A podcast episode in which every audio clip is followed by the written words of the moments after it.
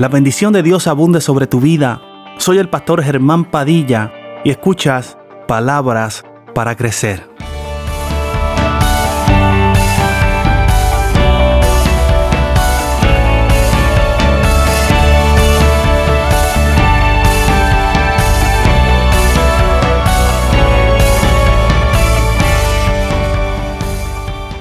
Terminó pues Salomón la casa de Jehová y la casa del rey. Y todo lo que Salomón se propuso hacer en la casa de Jehová y en su propia casa fue prosperado. Y apareció Jehová a Salomón de noche y le dijo, yo he oído tu oración y he elegido para mí este lugar para sacrificio. Si yo cerrare los cielos para que no haya lluvia, y si mandare a la langosta que consuma la tierra, o si enviare pestilencia a mi pueblo, si se humillare mi pueblo sobre el cual mi nombre es invocado, y oraren y buscaren mi rostro, y se convirtieren de sus malos caminos, entonces yo oiré desde los cielos y perdonaré sus pecados y sanaré su tierra. Ahora estarán abiertos mis ojos y atentos mis oídos a la oración en este lugar. Hemos dado lectura a esta porción, amado, una porción muy poderosa que sé que sé que muchos muchos la conocen. Aleluya, sé que muchos le han dado lectura en muchas ocasiones. Y podemos ver, amados, cómo Dios se le apareció una noche en visión a Salomón y le dijo, he escuchado tu oración. ¿Cuántos en alguna vez, amado, hemos pensado que nuestra oración no ha sido escuchada? ¿Habrá alguien pensado en algún momento dado que su oración no ha sido escuchada? Hay momentos dados en mi vida donde yo también pensé que mi oración no era escuchada. Sin embargo, amado, tu oración, tu oración, mi oración es escuchada. Es escuchada, no llega a oídos sordos. Y podemos ver cómo Salomón, en esta noche, en medio de esta visión, se le aparece el Señor y le dice, yo he escuchado tu oración.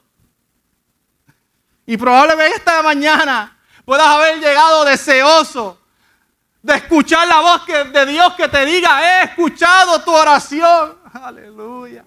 He escuchado tu oración. Salomón, amado, fue el hijo de David, heredero al trono, rey. Aleluya. Salomón teniendo todo a la mano, teniendo todo lo que desease para pedir, todo lo que él quisiera. En sus comienzos de reinado, ¿Qué fue lo único que le pidió al Señor? Sabiduría. Sabiduría. ¿Y qué sabiduría? Abarca muchas cosas. Pero la sabiduría, en, en, su significado más simple, es un don de Dios. Es un don de Dios.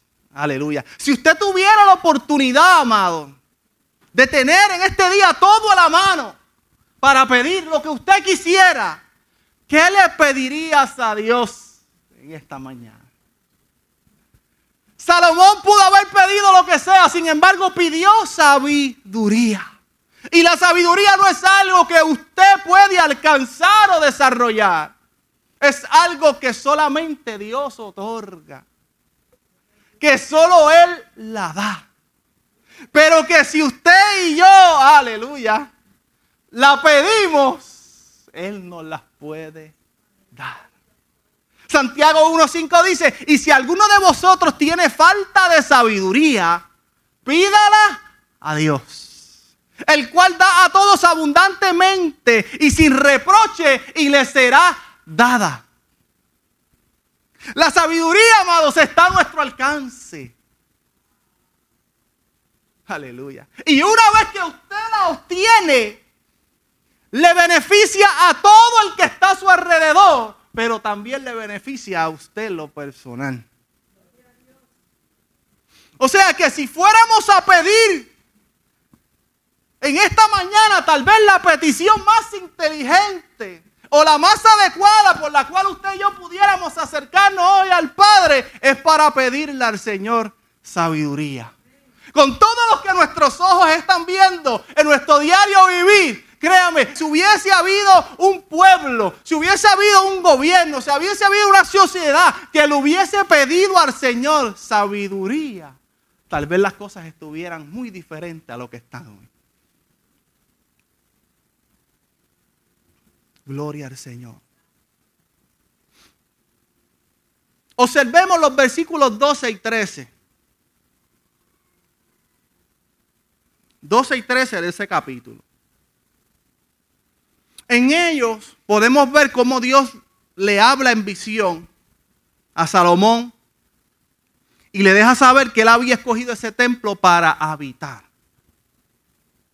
Para habitar.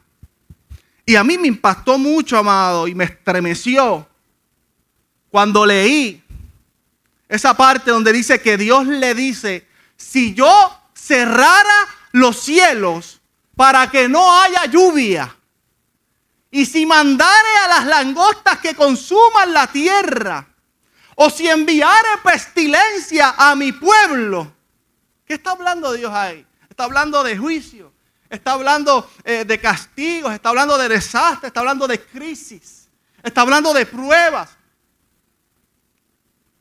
No por nada estas llegan a nuestra vida, amado. Porque hay cosas que Dios permite que sucedan en tu vida y en mi vida, aleluya. Que no venga, aleluya, vacía, sino que lo que permite Dios que suceda en tu vida viene cargado con un propósito eterno que será para su gloria y para su honra. Aleluya. No por nada llegan las crisis a los pueblos. No para destruirles, sino para encaminarles. Así como sucedió con Nínive. Que Jonás fue enviado a predicar y a pregonar arrepentimiento para esta ciudad. Y esta ciudad se arrepintió.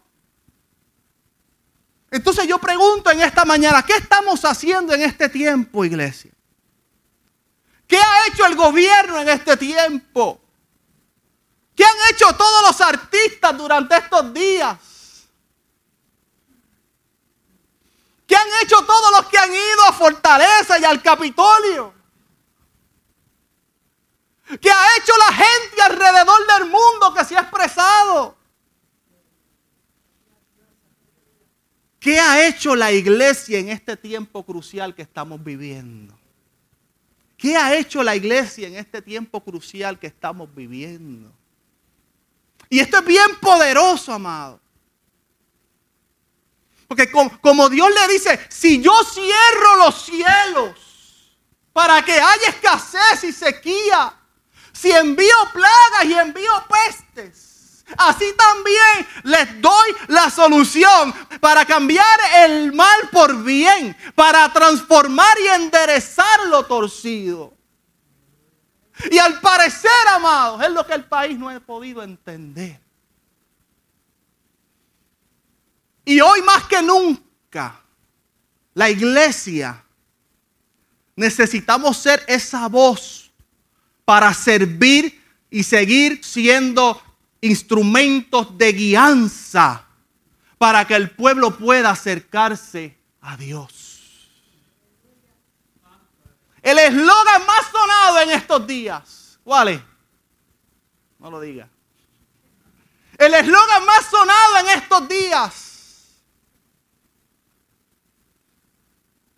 Pero llevo preguntando, mi amado, si realmente esto resuelve la situación con el simplemente hecho de una renuncia.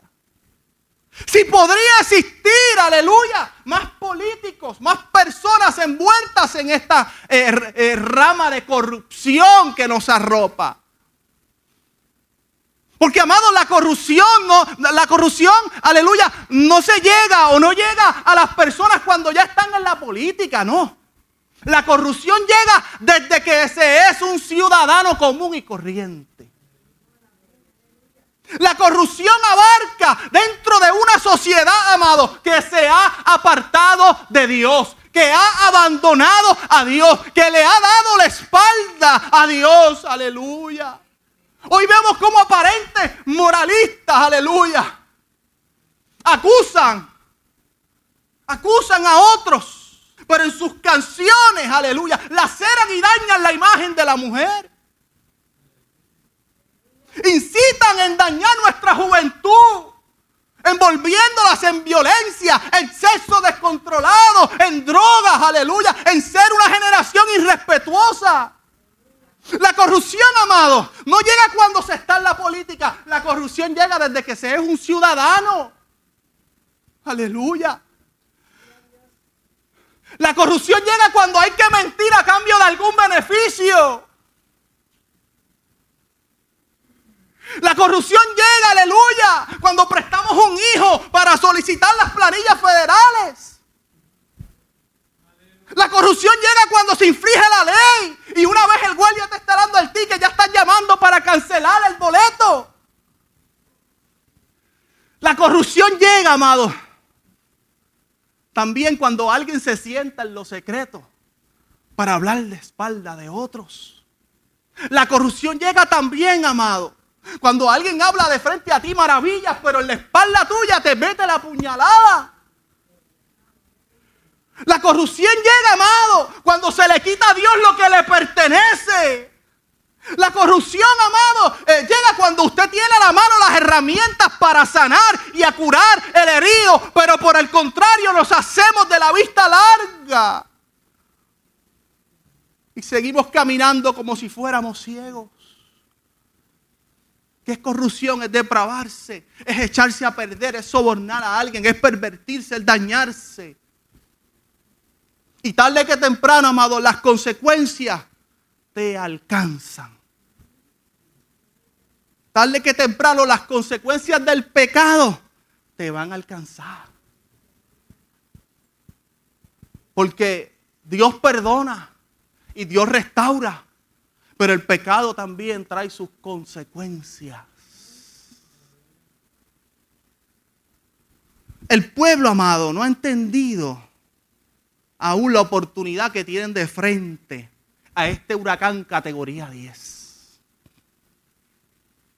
Y la respuesta Dios se la dio a Salomón. Y nos la da a nosotros en esta mañana, amada iglesia. Tres puntos.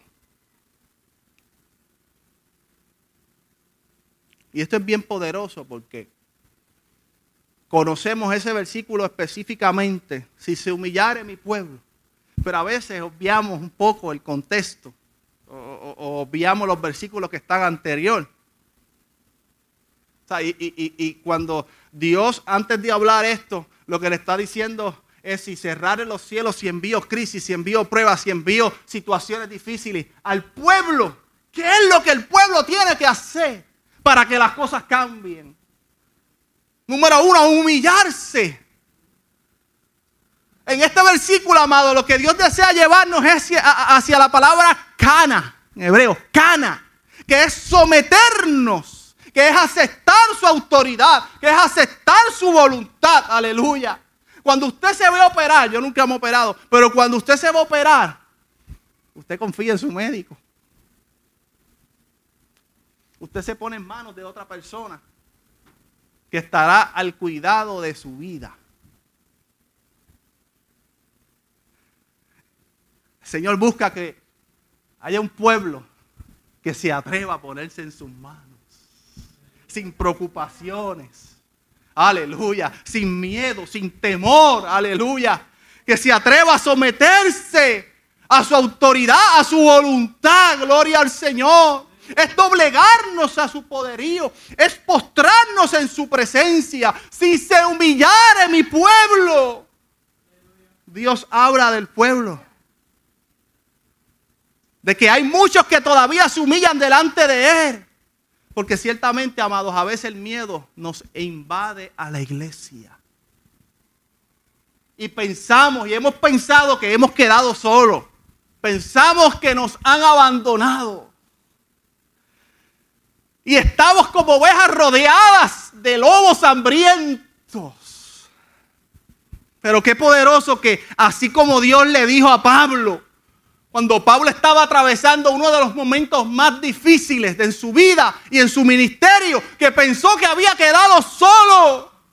Cuando Dios le dijo, todavía yo tengo mucho pueblo en esta ciudad, aleluya. Y así también Dios nos habla en esta mañana, amada iglesia. Todavía el Señor tiene mucho pueblo en Naranjo. Todavía el Señor tiene mucho pueblo en Moca. Todavía Señor tiene mucho pueblo en Puerto Rico. Si se humillare mi pueblo. Número dos, y oraren y buscaren. Y la oración, hablar con Él. La oración es un acto de fe. Es un medio de comunicación entre Dios y el hombre. Y buscaren. Buscarle como cuando usted busca la pareja del zapato cinco minutos antes del culto y no aparece. Como busca la pareja de la media. Como busca las llaves que no sabe dónde están que buscamos las cosas desesperadamente. Aleluya. Porque el tiempo está corto, está brillante, vamos a llegar tarde. Aleluya. Y así como usted busca, aleluya, el Señor está buscando un pueblo, aleluya, que no solamente le ore en oración, sino que también le busque desesperadamente. Buscarle mientras pueda ser allá. Número tres, y esto es lo que más estremece mi vida. Y el que tal vez aparenta ser el más difícil de todos. Y se convirtieran de sus malos caminos. O sea, amado, que al mismo tiempo que usted ora, que al mismo tiempo que usted busca, que al mismo tiempo que usted se humilla, también usted tiene que tener un cambio en su vida. No para mal, sino para bien. Aleluya. Gloria al Señor. Gloria al Señor. O sea, amado, que al mismo tiempo que usted proyecta está en usted, tiene que cambiarlo. Tiene que transformarlo. Y a mí esto me impacta poderosamente. Porque no dice, si oran y buscan, yo los escucaré. Dice, si oran y buscan, pero se convierten de sus malos caminos, si cambian su manera de vivir, entonces, aleluya. Entonces cuando todas estas cosas sucedan en tu vida y en mi vida, yo oiré desde los cielos. Perdonaré sus pecados y sanaré su tierra. ¿Cuántos creen que todavía hay esperanza? Todavía hay esperanza, amado.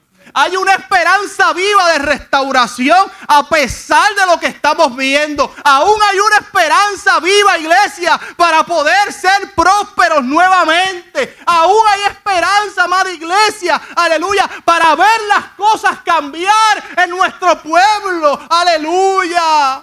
Gloria al Señor. Y ese mensaje, amado, no fue para cualquiera. Ese mensaje fue para su pueblo su pueblo. Hoy hay muchas voces, ya con esto termino, hoy hay muchas voces que el mundo está escuchando. Muchas voces que se han levantado. Pero tengo que decirte algo, amada iglesia, en esta mañana. Que hay una sola voz que Dios escucha. Hay una sola voz que Dios escucha. Y esa es la voz de su pueblo.